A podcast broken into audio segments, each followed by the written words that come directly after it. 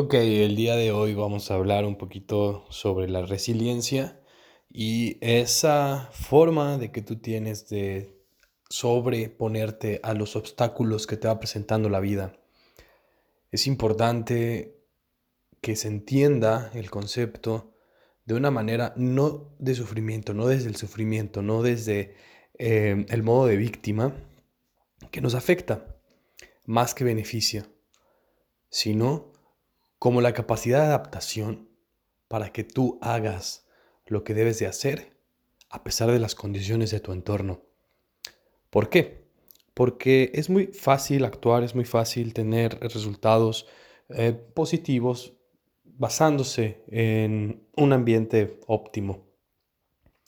¿A qué me refiero? Que eh, en alguna parte de nuestra vida vamos a tener momentos en los que la vida nos sonríe y no tenemos dificultades tanto económicas como de salud, como eh, académicas, familiares, sociales, se nos facilitan. Pero también va a haber otros momentos en, en los que no tanto.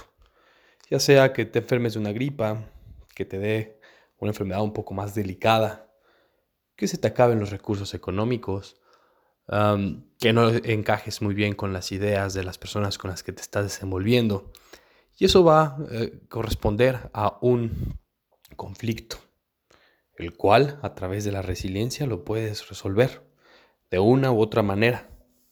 Entonces, yo te invito a que sin importar tu entorno, sin importar qué esté pasando en tu día a día, tú tengas unas metas claras, tengas el objetivo en mente y sobre todo tengas esa fuerza de voluntad para seguir actuando. Con eso en mente, créeme que vas a ser imparable.